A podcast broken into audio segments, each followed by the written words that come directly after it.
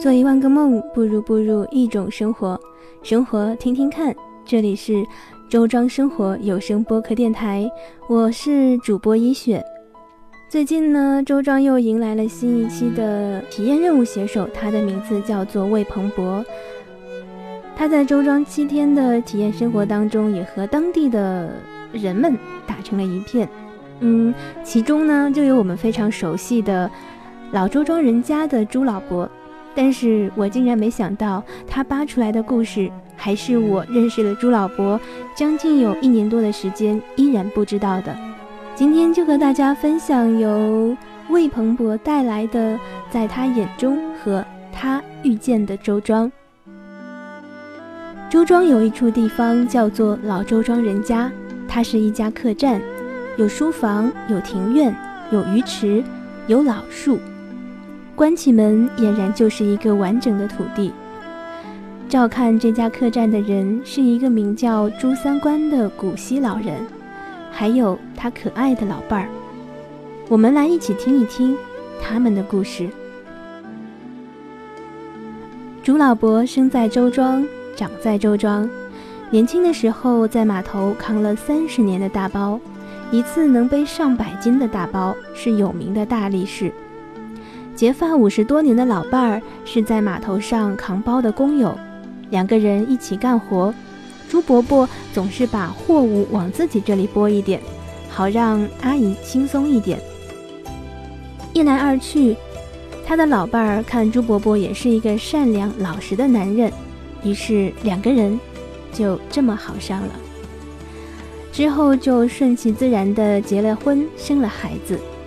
两个人一共有三个孩子。都是女儿，困难时期，父母只能勒紧裤腰，让自己孩子多吃点儿。那阵也是靠天吃饭，要是一遇到下雨天，那指定今天是没饭吃了。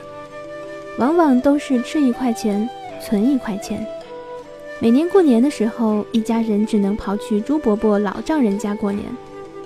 也是庆幸朱伯伯老丈人会点手艺，会做点心。再后来。朱伯伯继承了老丈人的技艺，家里的情况才能好转一点。解放了之后，朱伯伯一家人才算过上了好日子。虽然说朱伯伯是个粗人，但却多才多艺。他会唱京剧、越剧、沪剧，还会唱评弹。说书先生唱的好不好，功力怎么样，他听一嗓子就能掂出分量。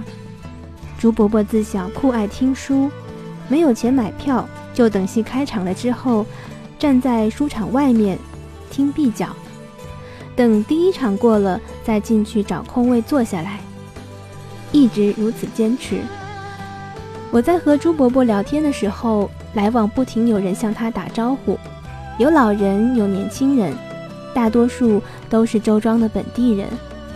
我看到他们热情地打招呼。心里不禁有一丝感动。这里的人们之间互相太融洽了，都是一些很淳朴的人们，没有城市里的勾心斗角，也没有斤斤计较。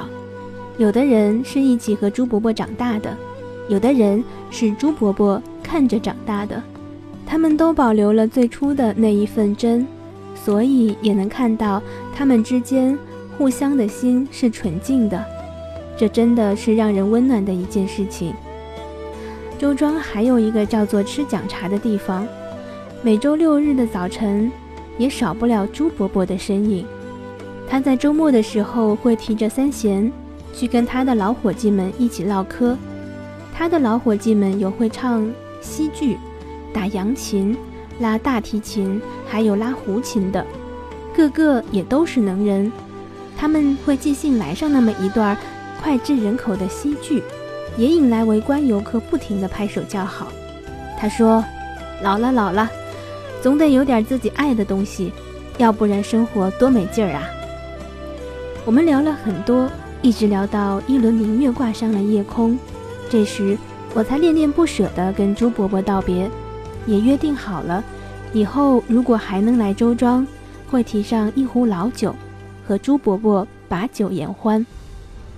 而此时夜晚的周庄被月色照得明亮，恢复了以往的宁静，连踩在石板上轻轻的脚步声，都听得好分明。晚安啦，周庄可爱的人们。变幻，风云几卷，乱世起，青蓝，雪仍烟，何人心念？烈火，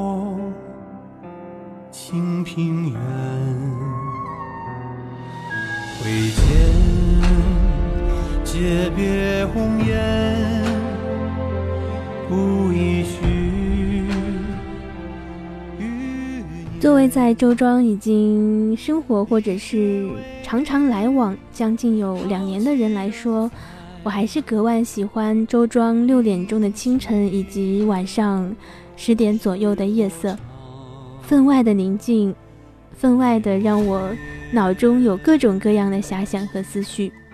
所以我一直说，来到周庄，无论如何都要住上一晚，无论如何都要挑一天早起，无论如何都要放空生活，好好静一静。今天的节目就是这样了，我是一雪，所谓伊人的伊，风花雪月的雪。这篇文字是来自我们的第六位体验写手，名叫魏鹏博。更多的节目内容。请你在腾讯的公众微信搜索“周庄生活家”，声是声音的声，或者搜索“周庄生活”的完整拼音，里面有我们从二零一四年到二零一五年全年的优秀节目，当然还有更多好玩的内容。今天的节目就是这样了，我们下期节目拜拜喽。